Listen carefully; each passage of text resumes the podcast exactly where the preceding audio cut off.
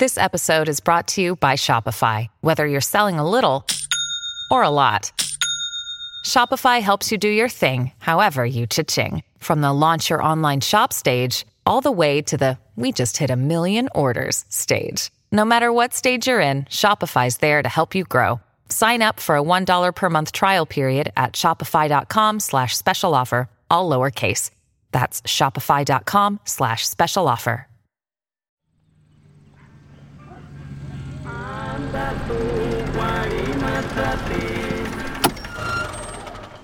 Es una soleada mañana en el pueblito de San Antonio Molinos en Michoacán, México, y parece ser el inicio de un día envuelto en la cotidianeidad del año 1996. Se sienten frescos los vientos cuaresmeños.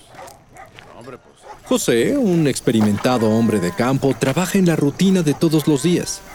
Revisa el granero, ordeña las vacas, alimenta a los caballos y finalmente se acerca al corral de las cabras.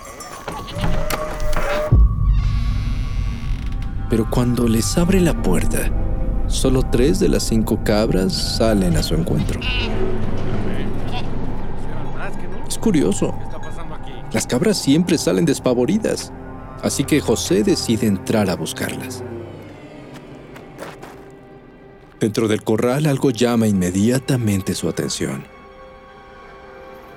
Un enjambre de moscas rodea algo en el piso.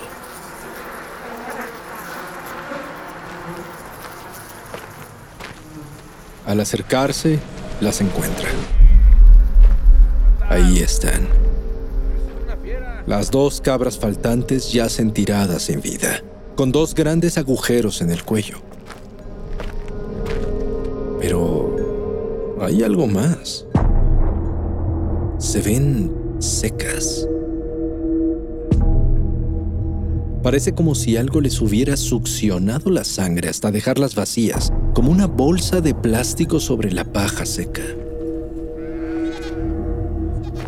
De pronto José escucha que otra de sus cabras llora en el exterior y sale rápidamente para encontrarse de frente con una extraña criatura de un metro y medio de alto, parada sobre dos patas, con el cuerpo deforme, púas en la espalda y enormes garras.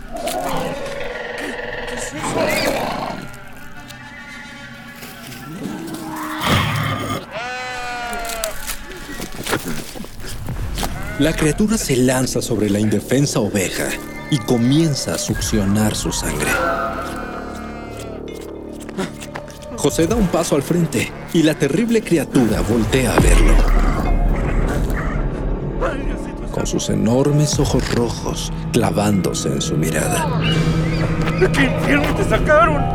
Aterrado, José busca desesperadamente la escopeta que lleva colgada en la espalda y se prepara para disparar. ¡Ay, Dios mío!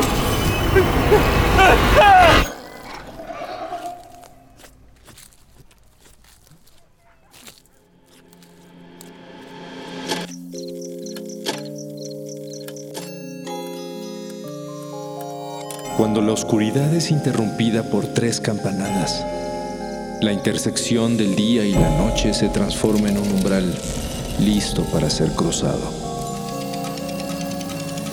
Cierra los ojos, abre la mente. Sé bienvenido a Sapiens Arcana.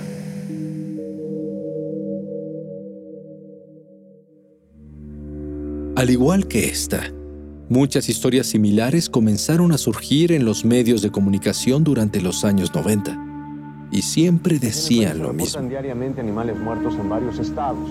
Este, En diferentes pueblos y ranchos se encontraban animales sin vida con dos agujeros en el cuello, como si un vampiro les hubiera chupado la sangre. Pero, ¿quién o qué lo estaba provocando? A este misterioso ser finalmente se le dio un nombre y en los titulares de los periódicos comenzó a aparecer como el chupacabras.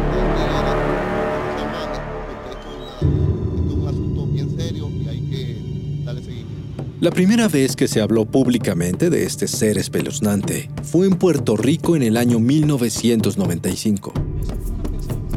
En el relato, un hombre afirmó haber visto a una criatura de dos patas con aspecto alienígena y picos en la espalda que lo habría querido atacar. Desde entonces el rumor sobre esta criatura se extendió y se le empezó a mencionar cada vez más en las noticias que cubrían información acerca de animales que aparecían misteriosamente sin vida. Más tarde, otros casos similares comenzaron a surgir en República Dominicana, Chile, Costa Rica y hasta en Estados Unidos, en donde una emisora de radio de Miami ofreció una recompensa de mil dólares a quien entregara una foto de la criatura. El fenómeno llegó a cruzar el océano y se comenzaron a reportar avistamientos de la aterradora criatura en Rusia y hasta en Filipinas. Sin embargo, fue en México en donde al parecer el misterioso chupacabras decidió sentar cabeza. ¿Será acaso que los mexicanos lo habremos hecho sentir en casa? Y desde entonces se han sucedido cientos de reportes de muertes extrañas y decenas de cabezas de ganado muertas. El primer caso se dio en el estado de Sonora. Y posteriormente los campesinos de otros lugares como Sinaloa, Michoacán y Veracruz comenzaron a culpar a este depredador de la muerte de sus animales. Cabeza de gato, patas de atrás como de perro, de gato, pero adelante. Aunque la criatura parecía presentar la misma forma de actuar, fueron las descripciones las que inexplicablemente comenzaron a variar. Dice que tenía pelo. Pues. Algunas personas describían al chupacabras como una iguana de gran tamaño parada sobre dos patas, mientras que otros relatos hablaban de un ser parecido a un perro enorme, con grandes colmillos y picos en la espalda que además, al parecer, también volaba y merodeaba por las noches. Las autoridades mexicanas estaban tan confundidas como los mismos campesinos, por lo que pronto se iniciaron diversas investigaciones tanto en México como en otros países. Y macabro hallazgo de dos animales muertos. con un- Una de las más importantes fue la expuesta por un equipo de científicos de la Universidad estadounidense de Michigan, quienes desecharon cualquier teoría paranormal para darle una explicación más terrenal. De esta forma, presentaron la teoría de que el chupacabras era simplemente un coyote infectado con el parásito Sarcoptes scabiei, es decir, el parásito responsable de la sarna. Biologists say the pictures are, well, something less than mythical, rather, a coyote with a bad case of mange. Basándose en esta simple teoría, desde entonces, todas las fotos que circulan en Internet sobre este espeluznante personaje son fotos de coyotes enfermos de sarna. Los científicos explicaron que estos coyotes preferían cazar dentro de corrales de cabras, ya que al estar enfermos, sus capacidades de caza disminuyen y les es mucho más fácil atacar en un espacio cerrado. Esta hipótesis se ha convertido en la más fuerte de todas las posibles explicaciones a lo largo de los años. Sin embargo, esto no detuvo a los numerosos investigadores que siguieron el caso y sacaron sus propias conclusiones. Algunos dicen que podría ser una especie de murciélago gigante llamado zorro volador filipino, que mide alrededor de un metro y 30 centímetros con las alas abiertas.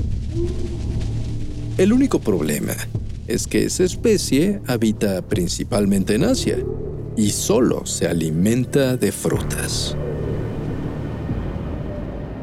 Otra de las teorías que rodean a este fenómeno propone que todo es producto del imaginario colectivo creado a consecuencia de una película estrenada en el verano de 1995 en Puerto Rico, llamada Especie Mortal. Una obra que habla acerca de una criatura de piel gris con picos en la espalda. Curiosamente, después de este estreno, se dio el primer caso en Puerto Rico. ¿Coincidencia? Podría ser la vida imitando al arte o, si la criatura es real, el arte imitando a la vida. O quizás la explicación sí está en lo paranormal. Hay quienes han desarrollado la teoría de que el chupacabras es una especie de perro extraterrestre que se quedó en la Tierra olvidado en una de las presuntas visitas que hemos recibido de seres de otros planetas. Así se cree que el perro extraterrestre espera escondido a que regresen sus amos por él y solo sale a cazar cuando tiene hambre. Aunque por otra parte, hay quienes dicen que existe la posibilidad de que esta criatura come cabras no sea un ser natural, sino consecuencia de un experimento fuera de control. Y es que existen informes de que en Puerto Rico, justo en los años 90, se realizaron misteriosos experimentos clasificados con un tipo de mono llamado Macacus rhesus. Sí, un mono, un primate que suele levantarse sobre sus patas traseras. Se cree que tal vez un grupo que formaba parte de esta investigación secreta pudo haber escapado para atacar y beber la sangre de los animales que se encontraban en el camino. ¿Será que estos experimentos fueron tan radicales que modificaron a los monos tanto como para convertirlos en el mítico chupacabras? Aunque las posibilidades son constantes y diversas, aún existen muchas dudas y preguntas alrededor de esta enigmática criatura. Sin embargo, ninguna de estas teorías explican por qué la mayoría de los testimonios coinciden en que la criatura vuela. Mide casi dos metros. Y que sus víctimas mueren desangradas con marcas de un ataque con colmillos. Si en todo caso se tratara de una especie con la que se realizaban experimentos, ¿acaso seguirá por ahí acechando entre nosotros? No lo sabemos aún. Así que la próxima vez que decidas tomar un paseo nocturno por el campo y escuches que algo camina hacia ti, abre bien los ojos puede ser que no solo se trate de un sarnoso coyote hambriento.